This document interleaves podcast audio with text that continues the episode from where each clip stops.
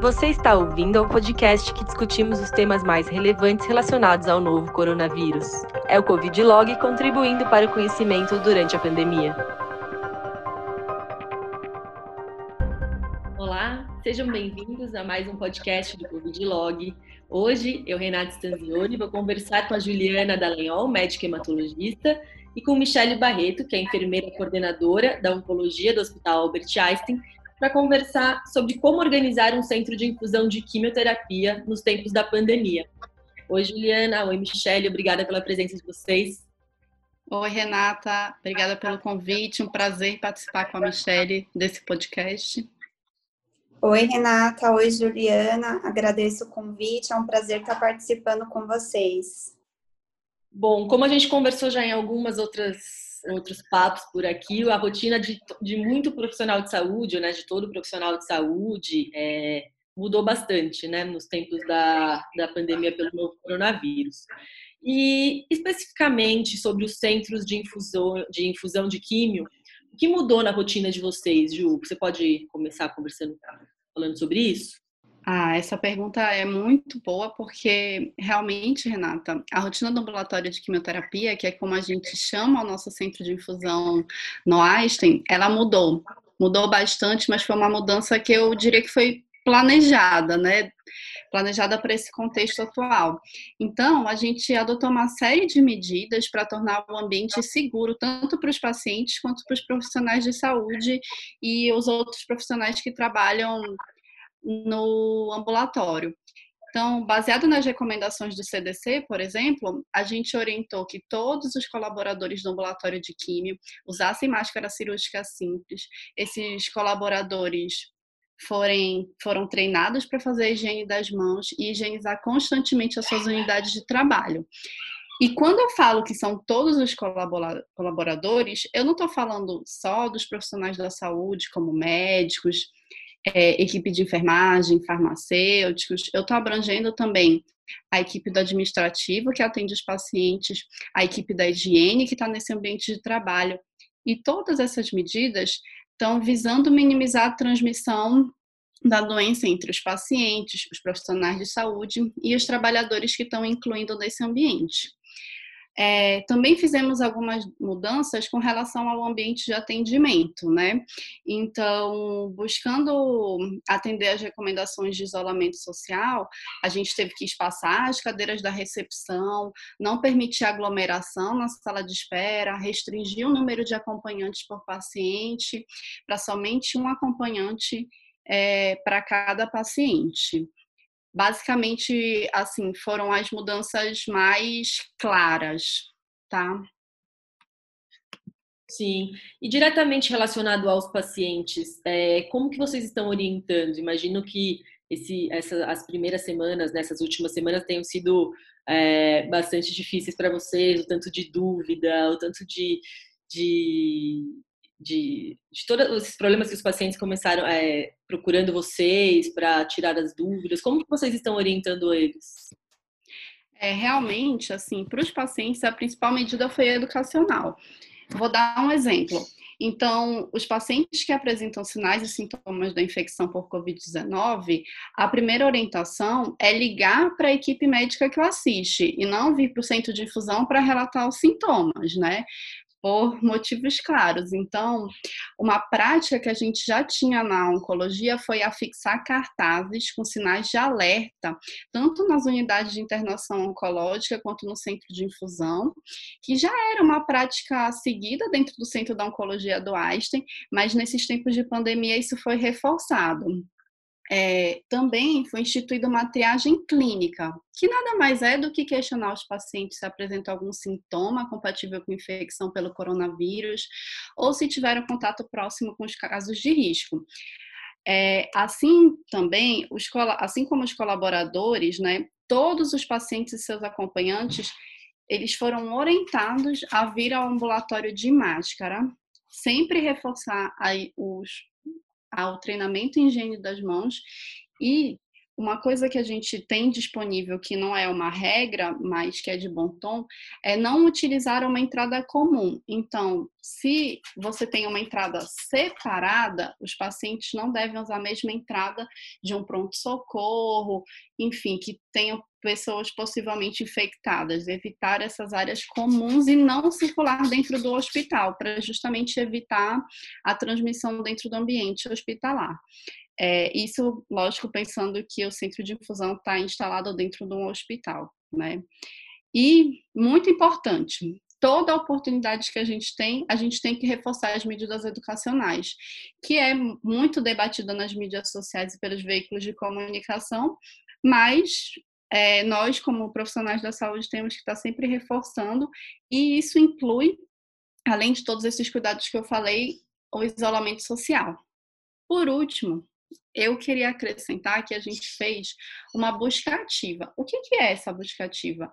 É, Para prevenir essa aglomeração na, no centro de infusão, a gente passou a reforçar a importância do atendimento com hora marcada e, no nosso caso, que a gente tem um atendimento oncológico em duas unidades, que é Morumbi e Perdizes, a gente tentou redistribuir o atendimento é, de uma forma mais equilibrada entre essas duas unidades. Isso só foi possível porque a coordenação da oncologia tinha esse fluxo muito bem mapeado.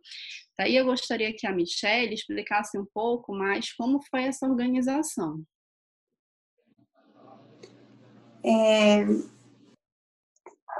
o hospital ele precisou se reestruturar em, em relação ao, ao espaço físico que nós tínhamos disponível para atendimento ambulatorial, é, para que pudéssemos é, aumentar a capacidade dos leitos de internação. Então, nós passamos a atuar com 46% de leitos a menos para infusão ambulatorial. Então, pensando nisso, nós tínhamos uma média aí de 110 pacientes dia e precisa, precisaríamos ver a real necessidade de todos esses pacientes estarem aqui todos os dias. Então, é, fizemos uma avaliação, né, junto com as equipes médicas e verificamos caso a caso e quais poderiam ter os seus procedimentos espaçados, né? Então, aumentar o tempo de um ciclo para o outro, é, coleta de exames laboratoriais, e nesse primeiro momento a gente conseguiu fazer uma redução aí de 110 pacientes dia para 80 pacientes dia. É, além disso, é, nós fizemos uma avaliação desses pacientes, quais faziam terapias longas e redistribuímos nos dias da semana para que não é, pudéssemos otimizar os box né, não ocupando com pacientes, é, tendo uma alta concentração de pacientes que permanecem durante um longo período. Então, eles estando distribuídos durante a semana, a gente conseguiu otimizar esse fluxo para atender outros pacientes que fazem terapias mais rápidas. E também é, aproveitamos esse momento e capacitamos alguns pacientes é, que eram elegíveis, né, para fazer autoaplicação de medicamentos subcutâneos, aqueles que não são quimioterápicos, né, que nem no caso do Eprex, do Neolastin, e aí fizemos a dispensação do medicamento, né, uma vez que o paciente estava apto, né, para fazer a aplicação em domicílio. E, e, além disso, nós tivemos uma outra ação é, relacionada com atendimento em domicílio e o qual tivemos aí um suporte grande da equipe médica. E aí eu vou pedir para a Juliana falar um pouquinho como que selecionamos esses pacientes que estão sendo atendidos em casa. É, o que a gente percebeu é que muito desses pacientes que faziam atendimento, que vinham ao ambulatório, eles vinham primeiro para coletar exames, que não é uma ação que necessariamente precisa ser feita no hospital. Então, a gente passou a oferecer a coleta domiciliar. Isso suportado pelo, pelo departamento do laboratório do hospital, que conseguiu ampliar a capacidade num tempo muito rápido e conseguiu atender perfeitamente esses pacientes. e pensamos então como a gente poderia fazer para atender com em domicílio algumas medicações, incluindo medicações quimioterápicas. Então, para isso a gente teve que fazer um rastreio da segurança dessas medicações, como a estabilidade, fazer uma medicação que não tivesse nenhum risco de reação, mas também oferecer outras coisas além da da própria infusão da quimioterapia, como ofertar curativos e parinização de catéter, mas tudo levando em consideração também que, além da segurança do paciente, a gente precisa pensar na segurança do colaborador, do profissional que está atendendo em casa, né? Uma das medicações, por exemplo, que a gente pode fazer em casa, que é a quimioterapia, são medicações subcutâneas, como o bortezomib, como a azacitidina, mas também é possível alguns tipos é, de medicações que não é muito da minha área da oncologia, que são bloqueadores hormonais, são outros tipos de medicações. E por último, uma coisa que eu gostaria de comentar também é que a farmácia da oncologia ela disponibilizou uma espécie de delivery de medicações oncológicas, ou seja, ela entrega a medicação que o paciente ia retirar no hospital no, na casa do paciente e eles vêm mantendo um controle rigoroso dos estoques de medicações para que, quando essas medicações são importadas, é, não faltem, porque a gente sabe que existe toda uma questão de logística e preocupação com abastecimento. E sobre aqueles pacientes Ju, que já estão lá em tratamento, mas que desenvolvem sintomas é, da Covid-19? Como que vocês estão prosseguindo com, com esses pacientes? Essa pergunta foi uma das nossas primeiras preocupações, né? Porque a gente precisou criar um fluxo de atendimento para esse paciente, né? Então, uma das, uma das orientações do Centro de Oncologia foi, então, é, criar um local no hospital separado para esses pacientes que a gente denominou de gripário, um local que não é o mesmo do pronto atendimento geral. Então, esses pacientes são atendidos por uma equipe de médicos e enfermeiros do Centro de Oncologia que foram treinados para utilizar todos os equipamentos de proteção individual, treinados no manejo dos pacientes com Covid, tudo segundo as diretrizes da instituição, né? E eles são atendidos nesse ambiente seguro. O que a gente ainda não teve é nenhum caso de um paciente que foi confirmado com Covid e que precisou realizar algum procedimento ambulatorial, seja esse procedimento transfusão ou infusão de medicamento. Mas a ideia é, quando isso acontecer, que a gente atenda esse paciente nesse espaço. Sim, isso deve ser uma demanda que deve crescer aí nos, nos próximos dias, né? E, e Michele, com relação à segurança dos colaboradores, como que vocês é, fizeram, fizeram algumas uh, orientações e medidas, né? Que isso é uma preocupação muito real, né? Porque os, os, os colaboradores da saúde, os trabalhadores da saúde têm se infectado, né? Então, isso é uma preocupação, acho que de todo, de todo o sistema de saúde. É, especificamente no serviço de vocês, quais foram as medidas?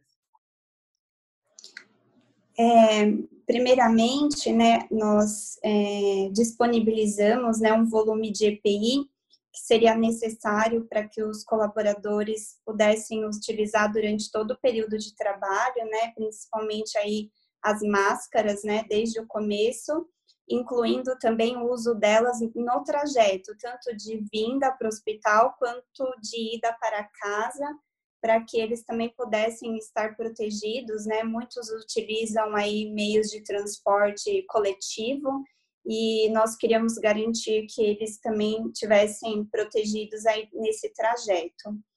É, disponibilizamos uma série de treinamentos, né, referente ao coronavírus, é, o fluxo de atendimento, é, revisão do processo de paramentação e como que é a assistência adequada a esse tipo de paciente.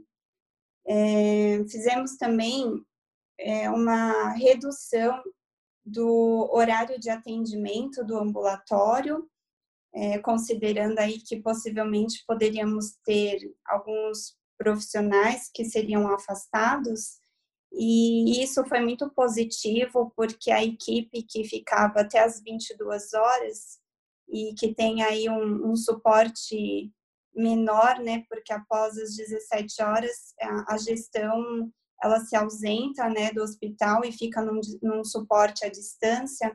Então, modificando a carga horária deles de trabalho para mais cedo também permitiu que a gente pudesse dar um suporte emocional maior para eles, que foi uma das coisas que nós sentimos bastante durante esse período de pandemia, essa fragilidade emocional.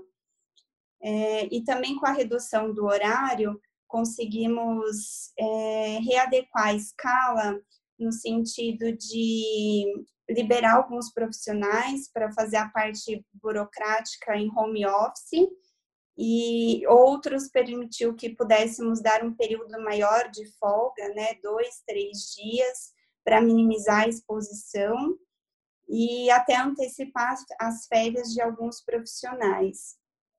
E uma vez aí que o, o profissional vem apresentar né, algum tipo de sintoma, foi criado um fluxo de atendimento desse colaborador pelas clínicas né, do próprio hospital, onde eles eram avaliados, coletados os exames necessários e otimizado aí também esse resultado para que a gente pudesse dar o suporte necessário, né? Seja o afastamento, uma internação, enfim, tudo que fosse necessário. Vi que as mudanças foram, foram bem importantes, né, a fim de reduzir é, tanto o, a exposição do profissional quanto do paciente, né? E tiveram mudanças é, das medicações em casa, algumas mudanças de conduta que vocês acham que isso é, pode permanecer mesmo depois do, do final da, da, da, pandemia? Você acha que algumas lições, algumas dessas coisas a gente viu, poxa, é possível, então, e é legal, é bom tanto para o hospital quanto para o paciente. É óbvio que aí a gente tem alguns esbarra, esbarra em problemas é, burocráticos como os planos de saúde, né, algumas liberações, mas será que é, a gente vai conseguir chegar no consenso das, das, que algumas dessas mudanças vieram para melhor e isso vai permanecer? O que vocês acham? Renata, eu concordo plenamente com o que você falou. Eu acho que o que a gente vai tirar, uma das coisas que a gente vai tirar da pandemia vai ser racionalização de recursos, né? Eu acho que muitas vezes a gente, principalmente estando num serviço particular, a gente é excessivo, às vezes, em conduta, em cuidado, em vida ao, ao, hospital, e esses pacientes podem perfeitamente serem treinados a fazer as medicações como eles foram dessa vez.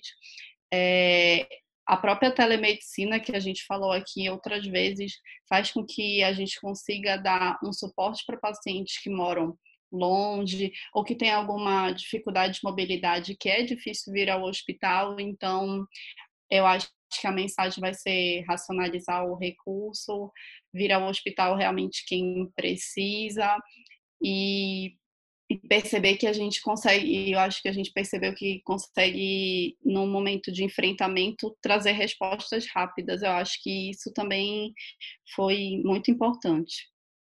É, também, também acho que terão essas medidas serão benéficas depois. Michele, é, você quer fazer alguma consideração final? O que você acha também do seu ponto de vista de coordenação dessas medidas pós-pandemia? É, eu concordo com o que vocês colocaram. Eu, uh, no dia a dia temos até conversado né, em relação é, a todas essas mudanças, o quanto foi positiva né? E eu acho que vai ser super válido dar continuidade após aí a pandemia, é, pensando até em, na experiência do paciente, em qualidade de vida, né? Reduzindo a, o tempo de exposição no ambiente hospitalar, as idas e vindas até aqui. Acho que de uma forma geral foi muito positivo e vale muito a pena a gente dar seguimento a tudo que começamos agora para o pós-pandemia. É, eu queria só encerrar falando que alguns pontos que a gente colocou aqui na, no nosso podcast, eles podem não ser aplicados na realidade de muito dos centros de infusão pelo nosso Brasil afora aí, mas os mais importantes, como educação do paciente, treinamento de segurança dos colaboradores, agendamento do horário para evitar aglomeração, são pontos de fácil acesso, né? E eu gostaria de reforçar que a suspensão, o adiamento do tratamento oncológico é, pensando aí em prevenir a infecção pelo Covid-19, ela é totalmente incerta. Então, o que a gente sabe é que a comunidade científica, tanto nacional quanto internacional, ela está se posicionando com diretrizes baseadas em evidência, mas que a decisão sobre o segmento dos pacientes oncológicos, ela deve ser centralizada sempre no médico e compartilhada entre os pacientes e seus familiares. Obrigada, Michele. Obrigada, Renata. Obrigada, foi muito boa a conversa, muito esclarecedora. Agradeço aí a participação, obrigada. Obrigada, até a próxima, pessoal.